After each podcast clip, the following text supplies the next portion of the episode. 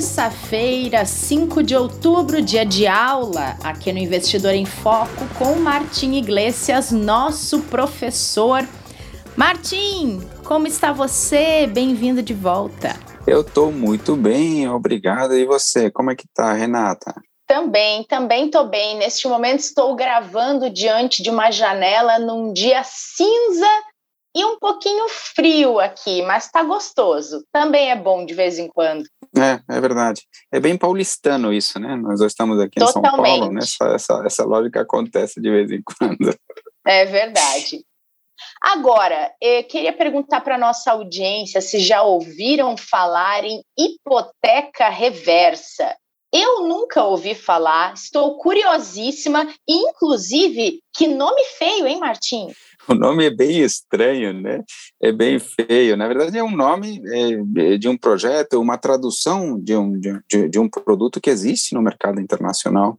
É um produto que, no meu entender, é, se encaixa bem da lógica de planejamento para aposentadoria, né? De alguma forma, nós falamos em algumas é, sessões passadas, em alguns podcasts passados, sobre a carteira de renda, né? De como ela poderia ajudar a complementar a renda de quem se aposenta, mas também de outras pessoas, né, jovens, inclusive, que querem viver da renda dos seus investimentos. No caso específico desse produto, ele pode de fato ajudar é, algumas pessoas de, de, maior idade que construíram um patrimônio imobiliário ao longo da vida, tem uma casa, alguma coisa desse tipo, principalmente, é, moram nela, né, é, mas precisam de aumentar o seu nível de renda ou precisam de algum nível de renda. A ideia é, do produto que existe em outros lugares do mundo é a seguinte, né? É um produto financeiro né, com, com, várias dimensões, mas a lógica dele é a seguinte: a pessoa né, é, vende o seu. Esse produto sempre vale a partir de uma certa idade, geralmente a partir de 60, 65 anos, que é permitido fazer esse produto nos diversos países. Então, a pessoa tem a casa é, dela e é, faz um contrato no qual ela vende a casa dela para entrega no futuro, basicamente no momento da morte dela é, só que ela continua morando por toda a vida é, naquele lugar, naquele, naquele imóvel, naquela casa, e também recebendo uma renda, né, é, por morar na sua casa, com o compromisso de que ela será entregue depois, é, no momento em que ela vier a faltar, na hora em que ela falecer, tá? Então... Martim, é, é hum. como hum. se fosse uma renda vitalícia atrelada ao imóvel da pessoa? Perfeito, é, é bem parecido com isso, né? A gente falou hum. que existem também no mundo rendas vitalícias nas quais a pessoa compra, né, paga no momento inicial uma, um valor e compra uma renda vitalícia. Aqui é como se a renda vitalícia é, fosse sendo recebida, mas o pagamento é postecipado na hora da morte, através da entrega do imóvel, né? Então, Entendi. por que que isso por que, que isso é interessante? Primeiro, se é uma pessoa de idade que tem a casa dela, está contente, quer lá, não quer mudar de estilo de vida, quer continuar lá, isso acontece com grande frequência, mas, né, então, é, mas precisa de ter alguma renda para complementar a INSS, né, para complementar a própria carteira de renda, e aí, então, ela, ela, ela faz esse tipo é, de contrato, tá? Então, é um contrato que pode ajudar muito, muitas pessoas, certamente, né, que passam eventualmente até com certa frequência, a gente vê né, num país como Brasil, pessoas que eh, na terceira idade têm alguma dificuldade financeira. Esse produto poderia certamente ajudá-las. E até porque, né, Martim, estava pensando agora, a gente já falou muitas vezes aqui da questão geracional, e tem algumas gerações que cresceram valorizando muito a questão de ter imóveis como forma de construção de patrimônio e também ter o imóvel próprio para essas pessoas, que muitas delas são os avós de hoje, é uma coisa que facilitaria e que teria espaço na vida delas já constituída, né? Exatamente, exatamente. Não, não ter, ter toda uma geração que cujos principais investimentos, digamos assim, não foram financeiros, não foram no mercado, foram uhum. na compra de um imóvel, principalmente no imóvel de moradia, né? Outras pessoas que foram construindo o seu imóvel é, ao longo da vida, então quase que como se fosse um mecanismo é, de, de, ir guardando dinheiro naquele ativo imobiliário, né? Muita gente faz isso, né? Então, é com grande frequência. Eu não tenho dúvida de que, é, por exemplo, um produto como esse estivesse disponível no, nos momentos mais difíceis da crise da pandemia, né? poderia ter ajudado muita gente também, né, a ter alguma renda, né, complementar eh, com os auxílios que houve, ou eventualmente com, com a renda que ela tem do INSS, né. Com certeza. E você mencionou que isso já é realidade em outros países. Como é que funciona? Onde é que existe esse tipo de, de investimento? Tá, eu posso citar dois lugares onde existe com, com grande é, frequência até. Tem, tem na uhum. França, né, que é, ela recebe o nome de Viager, né, é, esse contrato recebe esse nome. Ele existe há séculos, tá? Há séculos, uhum. tá? Três, quatro séculos existe esse tipo de contrato, se faz com, com bastante frequência. Tem até um filme que se chama My Old Lady, né, que narra exatamente o caso de uma pessoa é, que se, se vê no meio disso, né, de, de ele achar que tem um imóvel de herança, né, de, uma, né, de, um, de, um, de um parente que, que vai morrer, mas na verdade tem um contrato de viajeiro no meio, né, que não permite ele tomar posse, então é, é um filme é, que descreve essa situação, né, é um, é um filme leve, tá, é, mas descreve exatamente como que funciona esse contrato. Nos Estados Unidos existe também o HSM, né, Home Equity Conversion Mortgage, né, que basicamente ele, ele, ele trabalha é, com essa questão é, é, um, é, um, produto frequente, tem uma agência reguladora, né, os contratos são analisados, né, para preservar, obviamente, é, os direitos em toda, toda, toda a questão é, jurídica de alguma forma muito sólida, que é muito importante, é, mas é um, é um produto bastante, bastante popular. Nos países é, de legislação é, anglo-saxônica, né, que a gente, não, não é o caso do Brasil, não, o Brasil trabalha basicamente numa, num estilo de legislação de, de, do direito romano, né, é, mas assim, né, que também é chamado de civil law, nos Estados Unidos existe o que se chama common law, que é baseado no direito anglo-saxão, e me desculpa que eu não sou advogado, aliás, quem está me ouvindo, se for advogado, juiz, aqui me perdoe a falta aqui de, de profundidade nisso, mas eu acabei tendo que ler em um determinado momento para entender esse produto, né.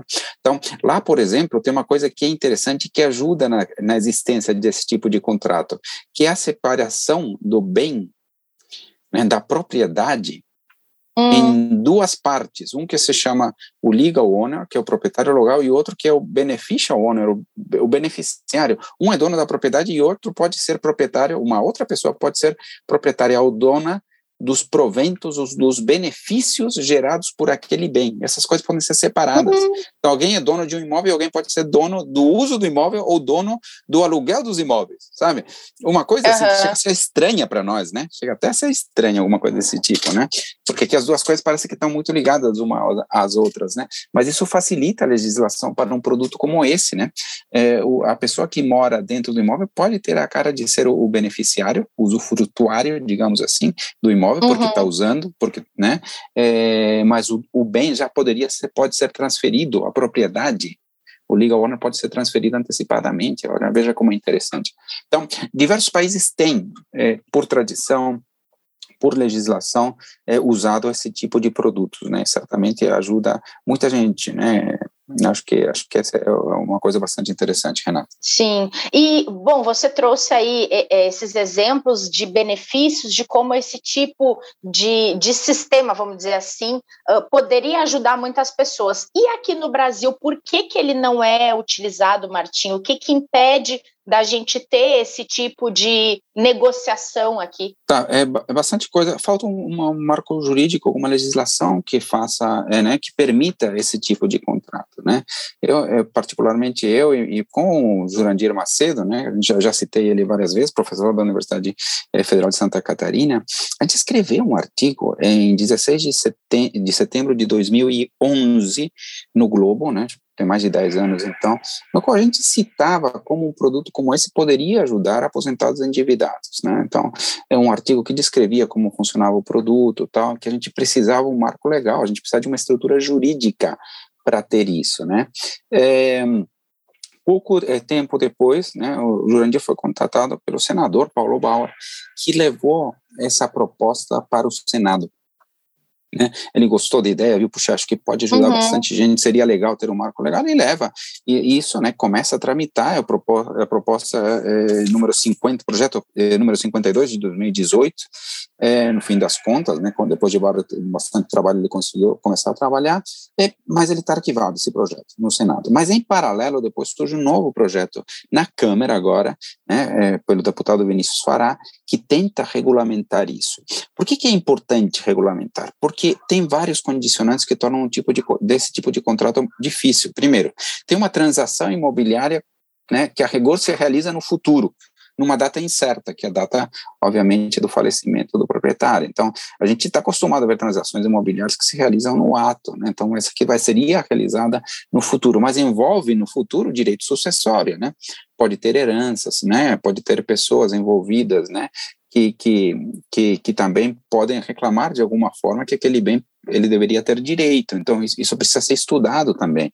Né? E, além do que, envolve também uma dinâmica é, de seguradora, de risco de, de sobrevida, ou seja, né, é, tem, é, tem que ser feito por uma seguradora que tem que estimar né, a expectativa média de vida, assim como se estima, por exemplo, para seguro de, de vida. Né? Isso aqui é basicamente uhum. o contrário de um é basicamente financeiro o contrário de um seguro de vida, né?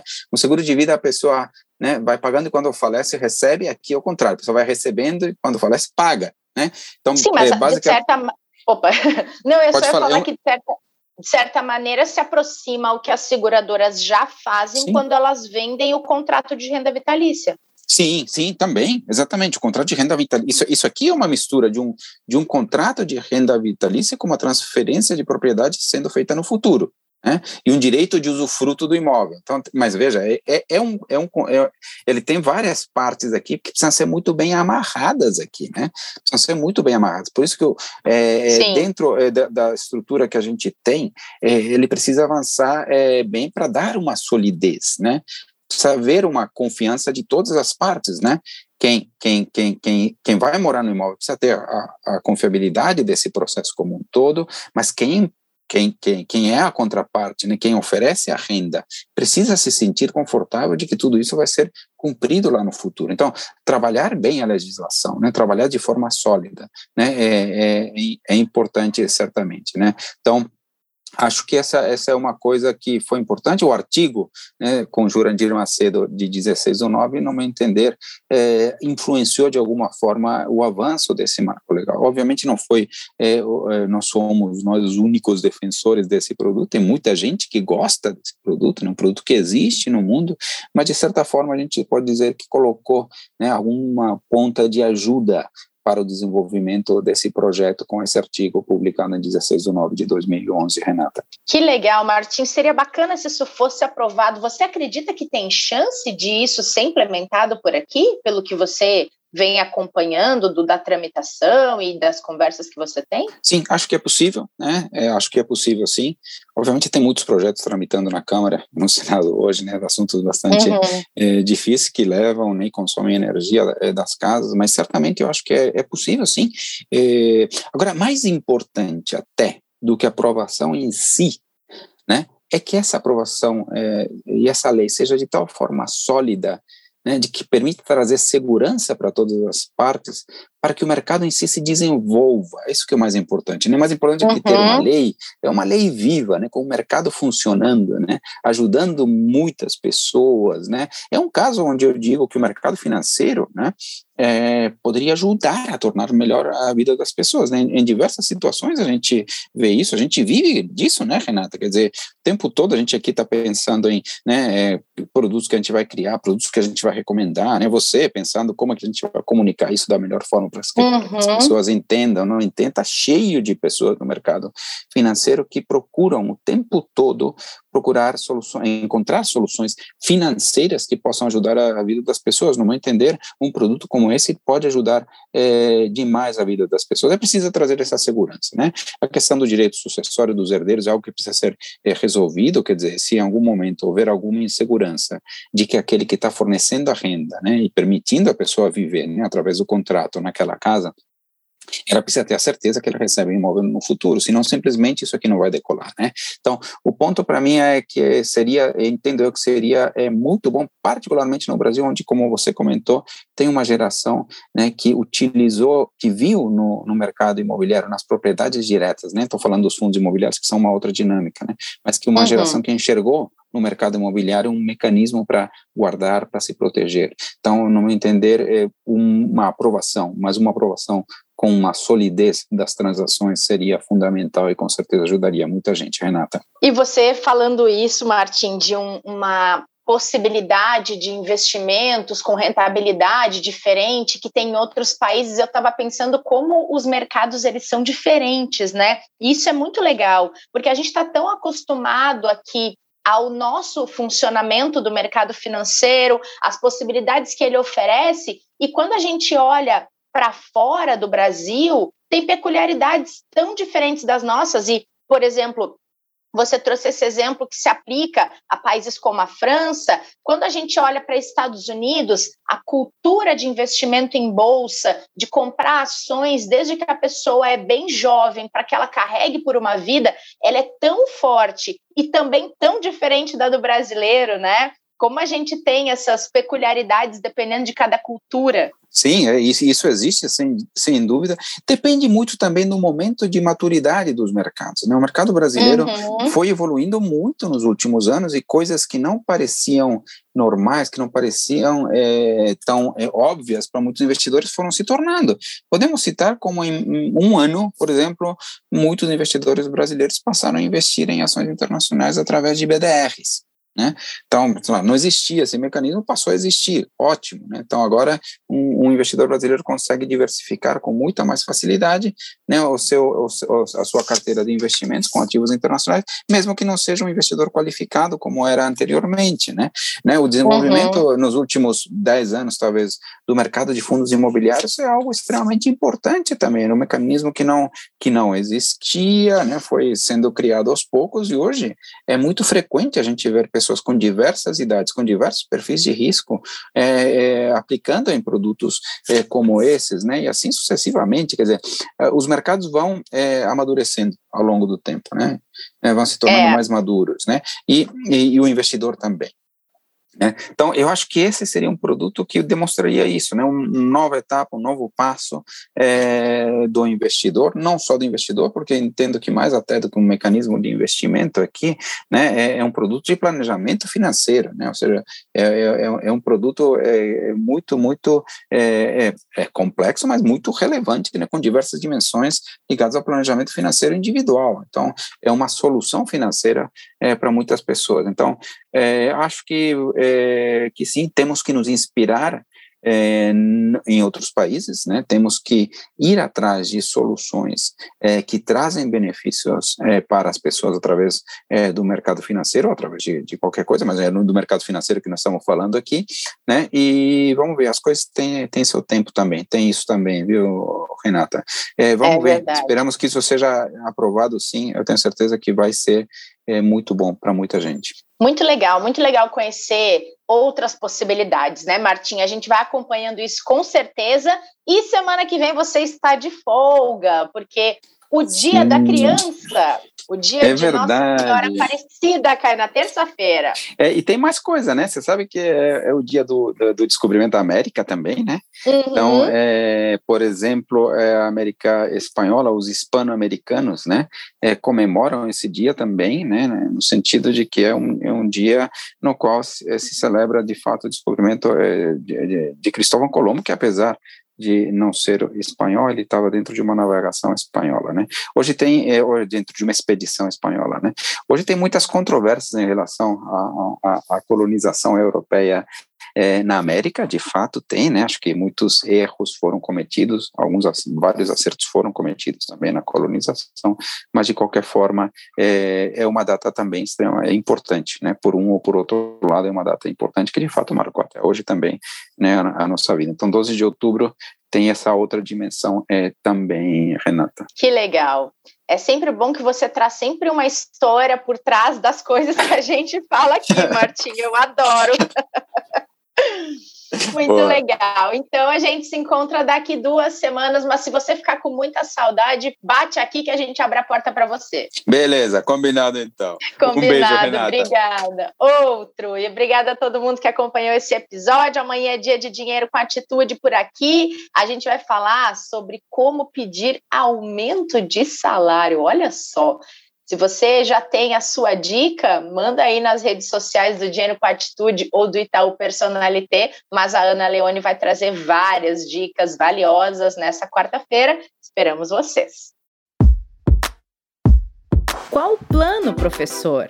Toda terça-feira, uma aula nova aqui no Investidor em Foco com o professor Martim Iglesias. Tem conteúdo com base em livro, filme, história, teoria, sempre com bom humor e dicas valiosas de economia comportamental. Tudo para te ajudar a investir melhor. Nosso encontro é na hora do almoço. Anota aí para não se atrasar, hein?